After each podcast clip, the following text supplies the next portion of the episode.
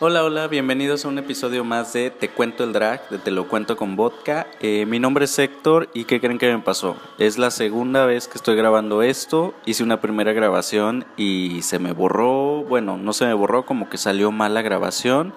Y pues bueno, aquí estoy intentándolo nuevamente y a ver qué sale. Así que que no les caiga raro si tengo un tono extraño, pues es porque ya es la segunda vez que grabo esto y las segundas partes nunca son buenas. Hoy vamos a revisar el episodio número 5 de RuPaul's Drag Race eh, Holland. En este caso, bueno, nada más es Drag Race Holland porque tu tía la ruca no está. Ese episodio inicia donde nos quedamos la semana pasada, que es con la expulsión de nuestra querida Ivy Elise, que ya le había llegado su momento, y un día nuevo en el room y tenemos un nuevo mini reto. Este mini reto consiste en hacer una especie de celebración del matrimonio igualitario, eh, que resulta que en los Países Bajos pues fue el primer país donde eh, se realizó por primera vez en la historia un matrimonio entre personas eh, de ambos sexos. Entonces pues es para celebrarse, obviamente en una competencia donde la mayoría de las personas pues son LGBT y los televidentes también pues bueno, es importante celebrarlo, visibilizarlo sobre todo. Y pues en este caso, miren, yo les voy a ser muy honesto, a mí me aburrió. O sea, lo sentí larguísimo, o sea, fue como que no sé si porque no estoy enamorado me cuesta hacer cursi o no, ya veremos más adelante, pero no me encantó. O sea, sí fue como que, ok, está bueno para hacer un mini reto, pero lo extendieron demasiado. O sea, no. El reto tampoco lo entendí como mucho, pero bueno, la ganadora eh, fue Keta Minaj. Y pues sí, yo supongo que sí, este, no lo sé, no, no, no tengo la manera realmente de tener un criterio sobre este mini reto, pero pues ahí está nuestra ganadora. Luego viene el maxi reto de la semana, que en esta ocasión va a ser el Makeover Challenge el tradicional Makeover Challenge. En esta ocasión, eh, Drag Race Holland decide cambiar un poco el twist de lo que es el makeover. Eh, ya ven, siempre traían gente, por ejemplo, mm, no sé, eh, lesbianas que eran a lo mejor muy masculinas, gays a lo mejor también que eran muy masculinos, este, personas heterosexuales, qué sé yo, ¿no? Entonces, en este caso deciden traer a un ser querido de cada una de las participantes, ya sea su mamá, su amiga, este, su pareja, etc.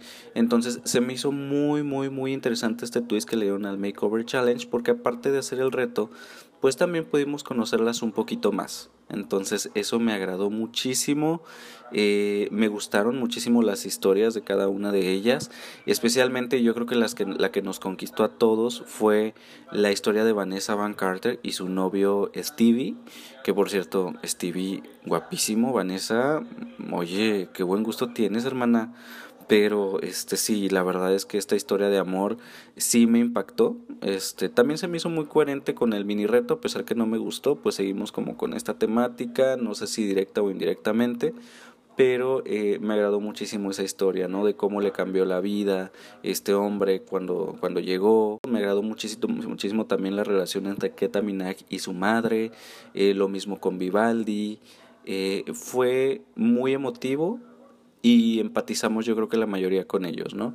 Eh, no me molestó que se hubiera extendido, pero sí llegó un momento en el que dije, ¿ya qué hora se van a maquillar? O sea, como que vi que estaba avanzando el capítulo, pero no veía no veía nada del Makeover Challenge, ¿no? Y está bien, digo, sirve que se le cambie un poquito, ¿no? Porque ya llevamos muchas temporadas y contamos las temporadas estadounidenses de ver el makeover este, con la misma dinámica. Entonces, está bien. Continuamos ahora con el día de la eliminación y la hora de presentar el trabajo que realizaron junto a sus seres queridos en este makeover. Y bueno, este hay que quiero descartar bueno, quiero destacar también eh, los vestuarios que nos está trayendo Fred semana con semana, que en esta ocasión pues no fue la excepción. O sea, Fred, oigan, se veía hermosa, yo lo dije desde el primer capítulo, Fred viene con todo. O sea, hubo un capitulillo por ahí como el 2 creo, o el 3, no recuerdo cuál, donde sí dije, ok, bueno, está bien. Pero en sí la mayoría han sido eh, muy pulcros, entonces felicidades a Fred por ese gran trabajo o quien esté detrás en la producción, la verdad, mis respetos. Para esta pasarela, aparte de presentar eh, su trabajo de maquillaje y de transformismo hacia la otra persona invitada, pues también que tienen que darle una temática y en este caso pues la temática que se pedía era mis raíces, es decir, eh, presentar una historia o inspirarte en algo que te haya pasado a ti que sea significativo, tu pasado, de dónde vienes.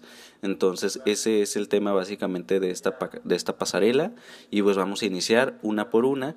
Les recuerdo cómo calificamos en este programa. Si me gustó muchísimo les vamos a dar un eso mamona. Si me gustó pero no me encantó, es decir, cumplió, pues le vamos a dar un potra. En caso de que haya cumplido, pero como que sentimos que casi no nos gustó y puede dar un poquito más, pues evidentemente les vamos a dar un dame más. Y si de plano no nos gustó nada, pues sería un churpia. Así que sin más ni más, pues vamos a pasar con la primera en aparecer, que fue My Little Pony y su hermana, que traen un outfit inspirado en su padre, que al parecer pues era un dibujante eh, destacado en Holanda. Tomaron como este trabajo de su papá de los cómics y todo esto para traernos este traje y lo tomaron ellos como sus raíces, ¿no? Y me parece coherente. ¿De dónde vienes tú? Pues de tus papás. Siempre vienes de tus papás, que es lo primero, ¿no? Que tenemos este al nacer y se me hizo como muy interesante. La familia siempre es una raíz en este caso creo que la idea fue muy buena, agarrar el trabajo de su papá, pero siento que estuvo muy atropellado, como que no estuvo bien aterrizado. Los outfits a mí sí me gustaron, yo creo que hubo este, mucho descontento en cuanto a los outfits. A mí no me desagradaron. Eh, al contrario, creo que iba justo con la temática de cómics. Ellos mismos lo dijeron. Esta es una especie de superhéroes. Me agradó, pero siento que el performance sí fue lo que les falló. O sea, sí fue como que estuvo muy, muy, muy atropellado. Y pues bueno, obviamente este detalle también que tuvo Vivaldi con el traje en la parte de atrás pues no le ayudó muchísimo y la verdad es que la pasarela pues sí se vio torpe. Entonces en esta ocasión pues a My Little Pony yo le voy a estar dando un dame más. Que viene también con su hermana y trae este eh, outfit que ellos llaman el efecto mariposa. Eh, me gustó muchísimo la idea, la verdad es que el vestuario estaba muy muy sencillo, pero al mismo tiempo estaba muy vistoso. Es algo que puedes usar de manera casual, este no me sorprende. La verdad es que les voy a ser muy honesto, hay algo a mí que no me gusta en el en el drag de Tabitha y creo que son, híjole, me van a matar tal vez por lo que voy a decir, pero creo que son las proporciones y también el maquillaje, ups, pero es que no lo sé, el maquillaje no lo veo muy pulcro, no lo veo, a pesar de que ya tiene toda la experiencia, como que no lo veo tan bien trabajado como sus compañeras, lo veo sucio de repente, como que no se estiliza muy bien. Yo sé que el drag pues es, no sé, es diferente en cada persona, pero por ejemplo Eureka de la temporada, bueno, de más recientemente de All Stars, eh, siempre se ha sabido hacer una figura, ¿saben? Entonces no tienes que hacer una persona grande, o sea, más bien ese no tiene que ser como tu impedimento para poder estilizarte. Entonces yo creo que Tabitha no lo logra y ese es el gran problema que tengo con ella. Pues los vestuarios estaban bien, o sea, nada del otro mundo, se veían bonitos, este me gustó mucho la idea de estos dos colores, pero repito, tengo muchos problemas yo con el look o con la imagen de Tabitha. Entonces, pues no los voy a engañar, yo a ella sí le voy a dar eh, un dame más también. Continuamos ahora con Keta Minaj y su mamá. Este me gustó muchísimo, yo creo que de todos esta fue la idea mejor aterrizada, o sea, era lo que se pedía, familia drag, un tema eh, que se respetaba muchísimo. En este caso, pues ella utilizó sus raíces de Indonesia para traerlos a la pasarela. Fue lo más entendible que pudimos observar en la pasarela durante todo el capítulo y la verdad es que los vestuarios estaban muy bonitos, estaban bien detallados, nos estaban dando una cultura distinta, eso también lo hacía ver distinto también, muy vistoso. Eh, me gustó, creo que la mamá lo hizo bien, como que en ocasiones como que se desbalanceaba un poquito, como que saben, pero se entiende, ¿no? Obviamente la señora no se dedica a eso y pues los nervios te pueden llegar a traicionar. Aún así yo creo que lo hizo muy bien y sí, la verdad es que, repito, esta fue la idea mejor, mejor aterrizada del el runway del día de hoy y pues sin más ni más, obviamente a Ketaminak le voy a estar dando un eso mamona. Viene ahora nuestra querida Vanessa Van Carter y su novio Stevie. Eh, que oigan, nos robaron el corazón en todo este capítulo, o sea, nos dieron romance auténtico, porque lo sentí muy auténtico en lo que es eh, la pasarela y eso me agradó, me agradó muchísimo, hasta me dieron ganas de volverme a enamorar, dices tú, pero no, no es cierto, pero sí me gustó, o sea, me robaron el corazón los dos y bueno, en este caso pues ella utilizó, o así lo entendí yo, como su amor para representar sus raíces, porque recordemos que ella es una mujer trans. Esta transición pues es como un cambio también en tu vida. Entonces ella comentaba en el webroom que justo cuando conoció a Steve, ella como que volvió a nacer y, y, fue cuando a la par inició con este proceso. Entonces, pues eso básicamente es sus raíces, porque estamos hablando que después de su transición, ella es otra persona, es Vanessa Van Carter, que es la que conocemos ahora mismo. Así que sí se me hizo coherente, o al menos yo así lo entendí, y se la compro. Siguió con esta temática del amor, nos trajo looks como de Cupido, eh, con las alas, este, todo muy celestial. La verdad es que se veían bonitos en la pasarela, irradiaban muchísimo amor. Y bueno, yo sin duda pues a Vanessa Van Carter eh, le voy a dar un eso mamona porque fue un trabajo impecable y pues ya se merecía también su primera victoria. Así que felicidades a Vanessa Van Carter y un eso mamona de mi parte. Viene ahora mi favorita de la competencia que es la condesa de Cantes. Eh, viene con su mejor amiga. Eh, se nota que hay complicidad. Eso se nota igual el mismo amor que no, se notaba entre Vanessa y el novio, se notaba aquí la complicidad entre los amigos y pues eso me gustó muchísimo, la verdad es que también las sentí honestas, pero sí es verdad que a pesar que es mi favorita, pues la historia a lo mejor no se entendía muy bien, obviamente pues era como una especie de party girls, pero al mismo tiempo como que eso no representa algo de tus raíces, entonces como que no estuvo muy claro con lo que se pedía en la categoría. Ese fue el problema. Ella se veía hermosa, como siempre. No hay manera de que ella se vea mal. Y la amiga también se veía muy bien. ¿Había familiaridad drag? Sí lo había. Entonces, eh, pues sí, probablemente era eso, ¿no? Nada más el tema de las raíces.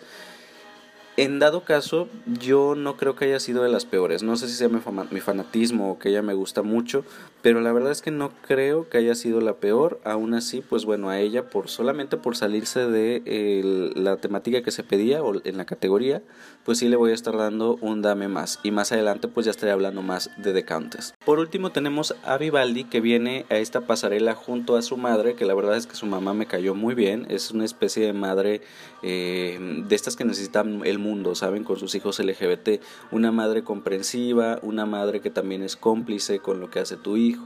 Entonces está padrísimo, eh, se notó también que había química obviamente en la, en la pasarela, la señora lo disfrutó muchísimo, muy a su manera, trató de dar lo mejor, el vestuario estaba muy bien, me gustó mucho la idea, eh, los colores se veían bellísimos, estos colores pasteles yo lo dije desde la semana pasada, me gustan mucho cómo se ven en la pasarela, eh, había mucho detalle sobre todo en la parte del tocado, en el peinado y todo eso, había muchísimo detalle. Si ustedes vuelven a ver la pasarela y se acercan a esta parte, van a ver que hay muchísimo cuidado y eso me gustó. El maquillaje también se veía acorde, se veía muy correcto lo que llevaban, se veía uniforme. A Vivaldi le voy a estar dando también un eso mamona esta semana muy merecido. Hermanas, y bueno, llega ahora el momento de la deliberación de los jueces, de hacer las devoluciones y pues miren, Estoy de acuerdo en ciertas cosas, ya me hacía falta estar en desacuerdo con estos jueces de esta temporada, lo habían hecho muy bien hasta donde sé, a lo mejor lo siguen haciendo, a lo mejor estoy cegado, ustedes dirán,